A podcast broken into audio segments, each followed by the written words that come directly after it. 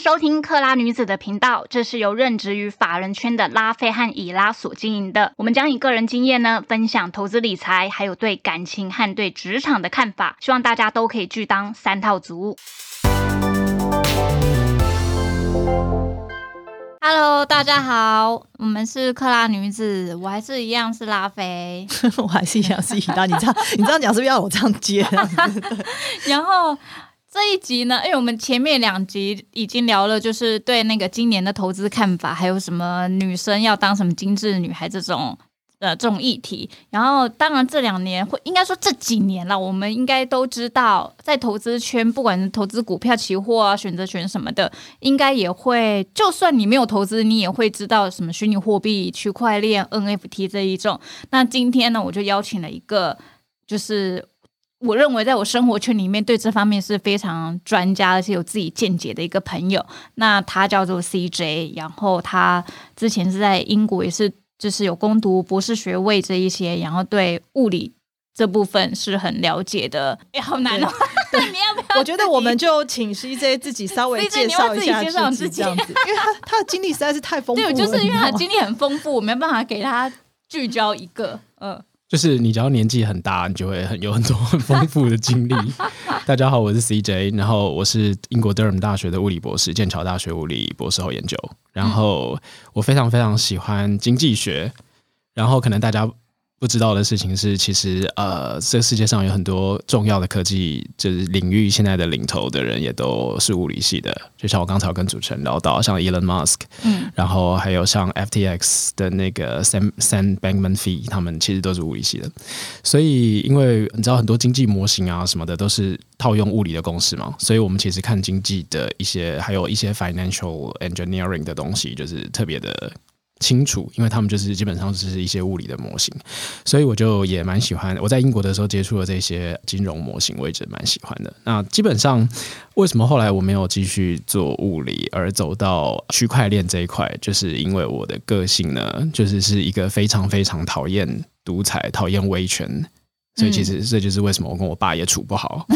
然后，然后，但我爸是个好人，我很爱他，但是他就是比较，你知道吗？就是独裁、中心化。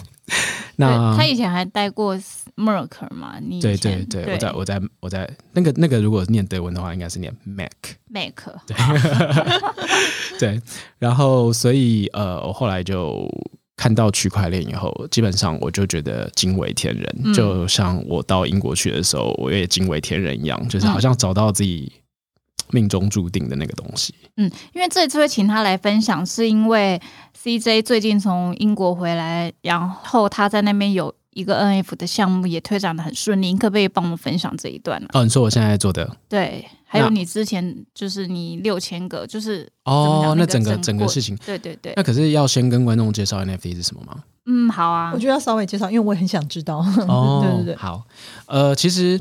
我觉得这件事情呢，如果真的要很追根究底的讲，就像大家可能会现在以仇富的心态会讨厌房地产，可是如果你以经济学角度站在国家财政，站在一个更大的范围的金融的体系来说，其实你会用另外一种角度去看房地产。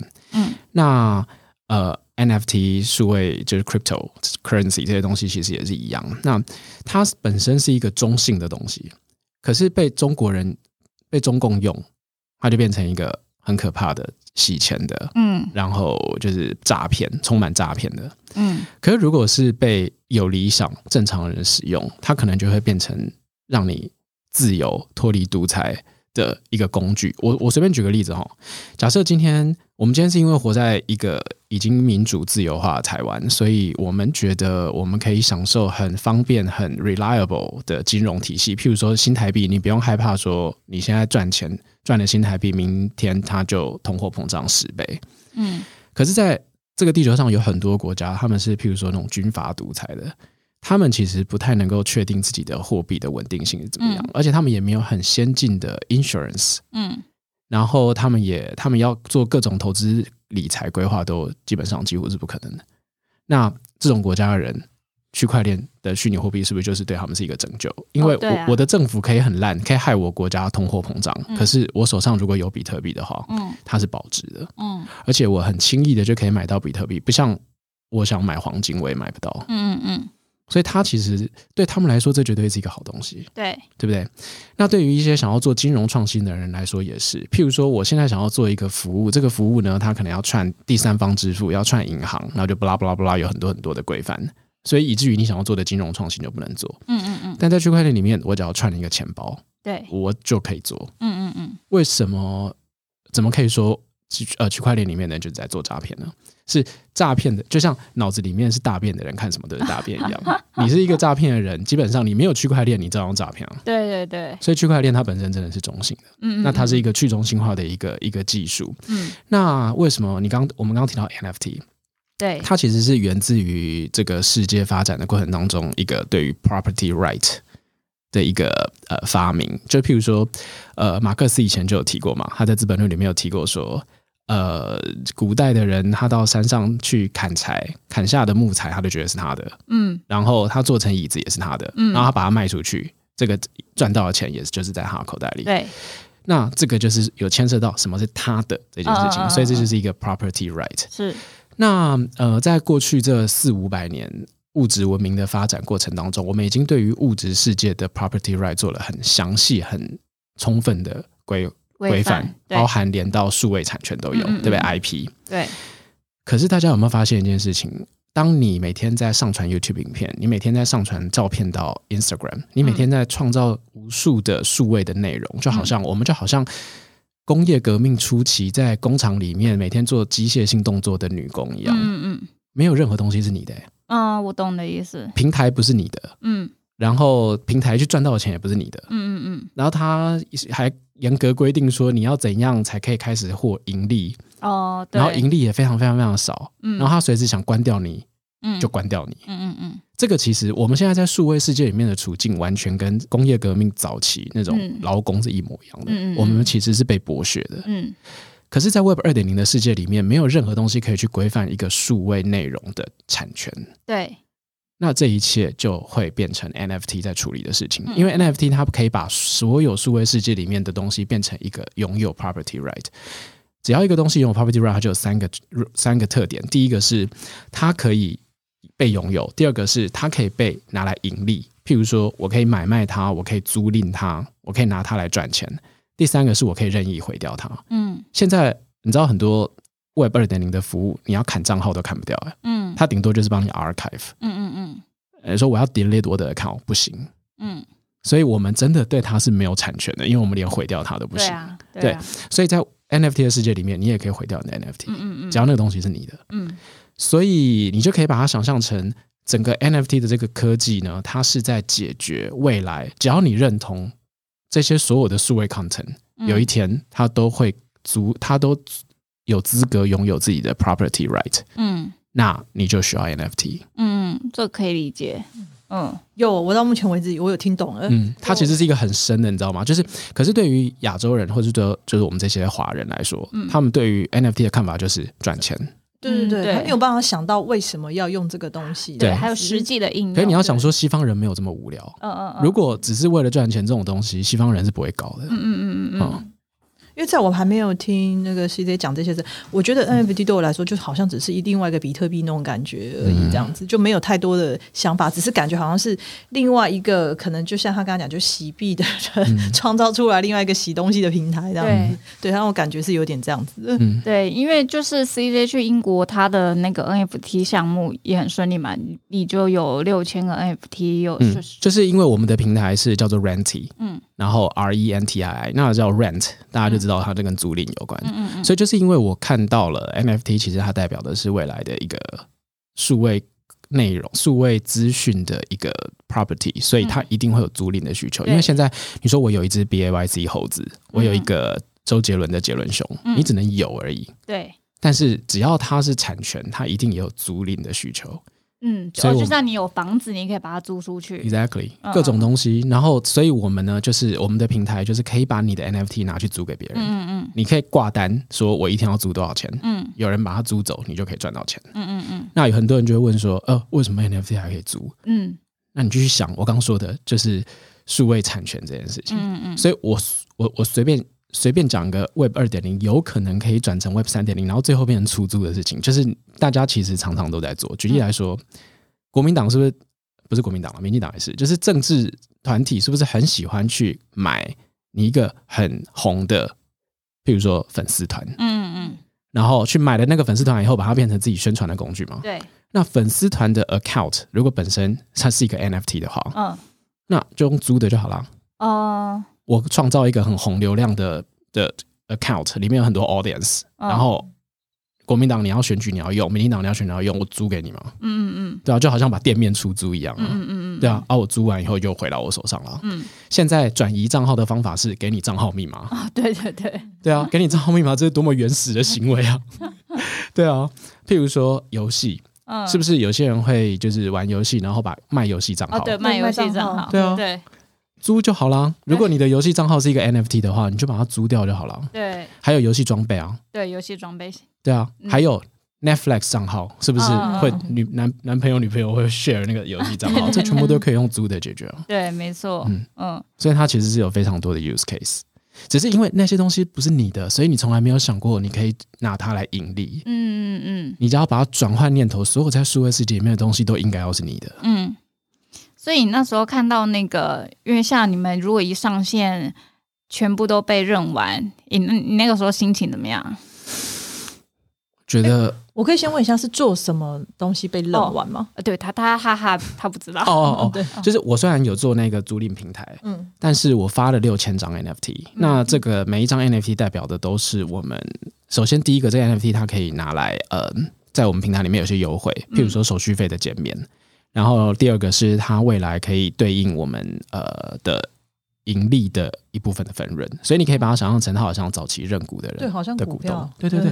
其实 NFT 它有一个性质，就是有点像群众募资，嗯嗯嗯对，只是它是更透明公开的群众募资，但是它的风险也很大，因为等于就是就像你去 Kickstarter，如果那个人没有做，但他的钱已经被他拿走了，哦，对对对对对，所以嗯。NFT 世界里面大概百分之九十都是这样子，这个叫做 rug。那我冒昧问一下，对啊，那你刚刚讲这是有风险，所以他们也要信任你，他们已经给你钱了，你这个东西会执行下去。嗯，这个就是人格特质的问题。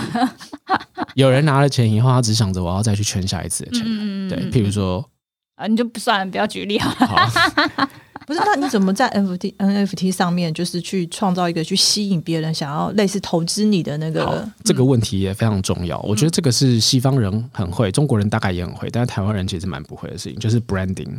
哦，你知道吗？这个是也是我在创业过程当中一直很想要学的，但是最后我放弃了，嗯嗯因为我觉得那根本就没有在我的协议里面，因为我们是我们协议里面只有代工，你知道吗？我们台湾人能够想到的就是，哎、你去想到一个 idea，我用最低的成本嗯帮你做好。嗯嗯对可是我们不知道说，今天如果有一个人愿意用更低的成本做的比我还好的时候，我要怎么样把这东西拿去卖掉？我们不会卖，你知道吗？对，对，我们只会说啊，我要请个韩版恭维，但是我还没给他就洗在，我们就只有这一招而已。很老实。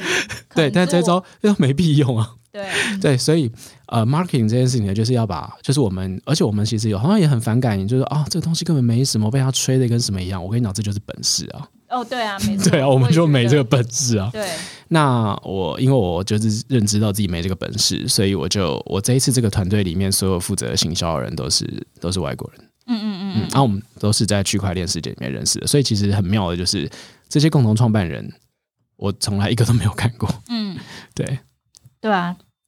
你这一些都是你去英国那一两个月全部完成的吗？我印象中是这样子。一一个那去英国那一个两个月，再加上前面的一两个月，对对对对，总共大概花了四个月的时间。嗯嗯嗯嗯嗯然后从头到尾把一个 project 给 run 出来。因为我在做这个题目之前，我也有在，因为台湾前阵子也是很多人在做 NFT 嘛，对，所以也有人找我帮忙发或者什么的。但是后来就是因为我们就是不会做 branding，大家没有意识到，其实区块链是一个没有什么技术含量，嗯曾经有，但是其实现在已经没有什么技术了。嗯它主要靠的就是行销跟社群，嗯那这个就是我们台湾最不会的东西。所以台湾基本上去年所有的 NFT 项目应该全部都失败了，嗯，全部。应该是因为我是真的有下载一个 N NFT 的那个什么平台什么的，我上网去下载，然后我真的看不是很懂，你知道吗？Open Sea 吗？反我就是上网，我就是想说要怎么交易，干嘛？我就看大家一直在买、买什么，然后还说可以呃，不是有些明星还说我把他把自己小朋友的创作然后，哦对对对对对对对，我就在想说，那个东西到底是是在做什么，然后为什么可以这个样子？嗯然后我，可是我发觉我看不懂，所以这一次我特地来听 CJ 好好了解的跟我了解释我觉。得 CJ 给呃，从我认识他到现在，我觉得是他一直有去思考，再更延伸的应用是什么，不单单只是第一层，它可能会有第二层、第三层，然后再连接成，就是很像点跟点之后再连成一个面的这种感觉。嗯嗯所以我刚刚才会想问说，因为我在我的看到的那个平台上面，我看到就是很多可能点点点的动画，还是对 我就想说那个东西那就是怎样社群吸引人？跟社群跟行销，嗯嗯，，那那个就是社群跟行销。呃，基本上我也是，就是做了区块链以后，我认知到一些很残酷的事情，是。就是你不要去问说一个东西它为什么它凭什么那么贵，其实任何一个东西它只要符合两个条件，它就可以很贵。第一个是它只要有流动性，嗯嗯嗯，嗯。第二个是只要有人愿意买，对。嗯它就有那个价值。对，你说爱马仕包包很贵，但大家还是很疯嗯去买。哎、可是问题是现在还有出在流动性哦，有很多东西，譬如说他说，哎、我家这个古董价值哦，三千亿，嗯哼他讲的、啊，嗯他拿出一个本子说富比士拍卖三千亿啊嗯，请问你现在想，你现在手上需要三千亿，谁给你？对连银行都不会贷款给你所以那东西就是完全没有流动性啊。嗯嗯嗯可是今天区块链它 NFT 它给的是一个超大流动性。嗯我现在任何一张 NFT，假使是去年我买的杰伦熊，现在赔钱了，但是我现在想要卖掉，嗯。我我跟你讲，我是可能三个小时内我就可以把它卖掉，嗯嗯嗯。有人愿意接盘，嗯嗯，然后我卖得掉。股票也是啊，你流动性很低的，其实你也很难卖啊。对。嗯。那呃，可是股票的话，它它绑的就是这个公司的营运价值。对。可是 NFT 绑的东西不知道，嗯嗯嗯。不知道是什么。嗯。但是你知道它就是 branding，right？、嗯嗯。所以它只要他们行销到有人愿意接盘，嗯然后你又卖得掉，嗯那它就有价值。嗯嗯嗯，哦，那所以像那些明星自己弄的东西，他们所绑的就是他们自己的品牌品牌嘛，所以就是大家会比较注意到，然后去卖掉它这样子，或买它这样子。你看，就像你说买了到现在你都赔钱啦，那嗯到底我们好？如果我们现在是。我们就也是这个 NFT 小白，我们现在想要投资或想要踏进这个领域，我们我们到底要注意什么啊？我跟你说，其实这哦。就是人性，因为为什么大家这个叫做 FOMO，是，呃，fear of missing out，F 嗯。O M O，、为什么大家会 FOMO 呢？因为所有去这是人性的地方，就是人喜欢赢，不喜欢输；嗯人喜欢有面子，不喜欢没面子。嗯嗯嗯。所以买买 NFT 输的人，他都不会告诉你；嗯，赢的人，他就会出来大肆宣扬，所以就会造成好像一副呃所有人都在赢的样子。嗯嗯嗯，其实所有人都输了，你知道吗？嗯就像当初在 FTX 赚到赚到区块链赚很多钱的人，每个人都出来晒单，现在所有人钱卡在 FTX，嗯，很少人出来讲嘛。对。啊，可是呢，就会有一些网红出来说，呃，我输我在里面放了几百万都没了，对，哎，这反而又是一种自抬身价的方法？哎，哦哦你看我曾经有这么多钱，对，对。但都没了，对，都没了谁知道他真的有？嗯嗯我现在也可以说我里面三十亿啊，对，对，所以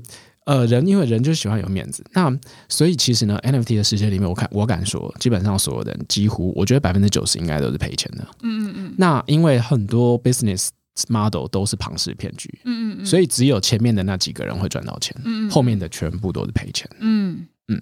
那 NFT 的小白要注意什么？其实我会觉得这件事情也是我创业这五六年来一个很大很大的心得，就是房地产也好，然后做店面的生意也好，买 NFT 也好，买品牌也好，我们常常会陷入两种选择，至少第一种选择就是说我手上的钱不够，嗯，所以我只能从便宜的开始。对我想要开开门做生意，但是我租金付不起，所以我就先租一个便宜的。对我买不起名牌包包，我就先买一个便宜的。对，我买不起很贵的 NFT，我就先买一个便宜的，然后赌它会涨。嗯通常你有这个想法，你就是已经先输钱了。嗯真正的 model 是，你就直接去买那个最贵的，嗯，不要最贵，至少也前十贵的，为什么？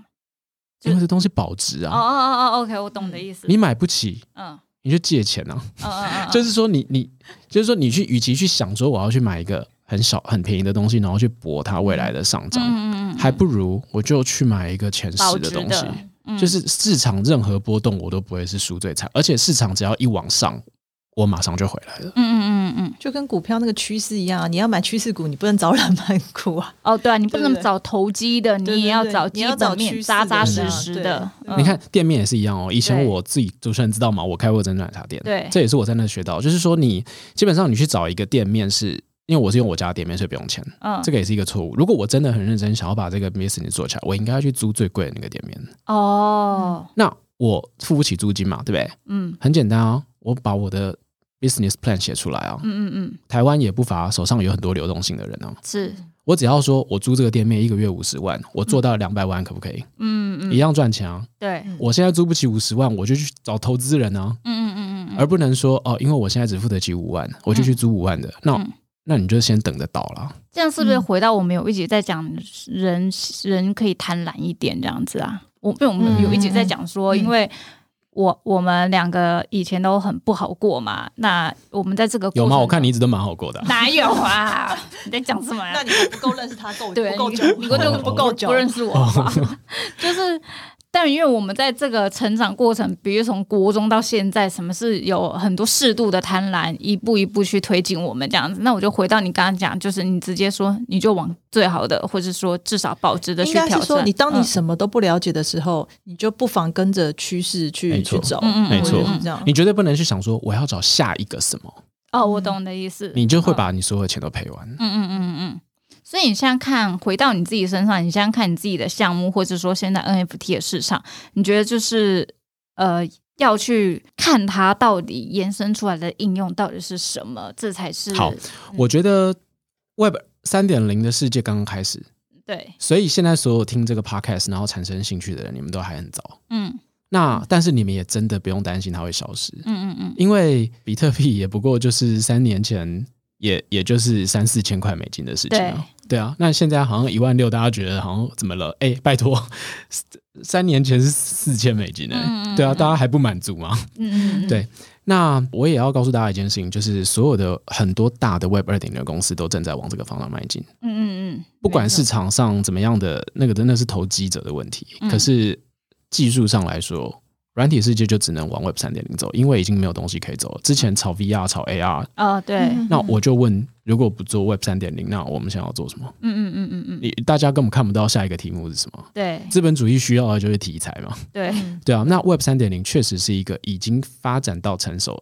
呃，我最近都常常在玩 IG 的，就是 Digital Wallet 的功能。我我发现很多很很少人知道有对，他这个功能。上次跟我说，我才知道，哎，对，嗯就是 IG IG 默默的已经就是可以串联钱包，哦，对，对，你看对不对？嗯，？IG 默默的已经可以串联数位钱包，然后可以把你的 NFT 拿出来秀。对对对，然后像我前阵子秀了一个我的钱包，然后我就选了 Creator，然后我的 Creator 已经把我放到他的项他的项目的 Story 里面了。嗯嗯嗯，所以就是说，已经开始用 IG 可以行销这东西，嗯然后它又可以认证你的数位钱包，然后甚至我知道 IG 在做一个功能，就是说它可以把你上上以前我们在上传图片的时候，你可以选择你是 Post 还是 Story，未来你还可以选择直接把它做成 NFT，嗯。然后你就可以直接在 IG 上面卖掉它，嗯，你知道吗？就是嗯。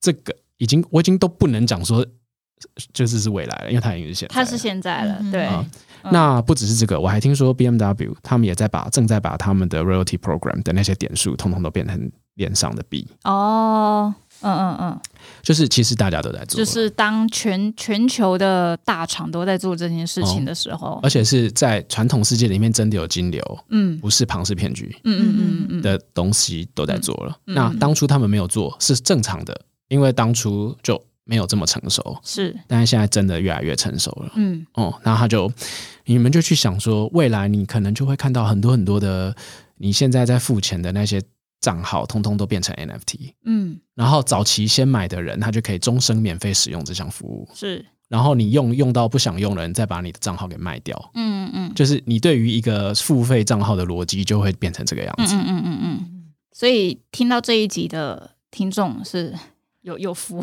有福 哎，你可以稍微注意一下这方面对，至少你可以从现在关注，对就是它也不是趋势，它就是现在正在发嗯生、你去打开你的 IG，，你就看到了，对对对然后你就会对对相信它真的已经发生。我我等一下那个录完我也要稍微看一下，我稍微看他在干嘛。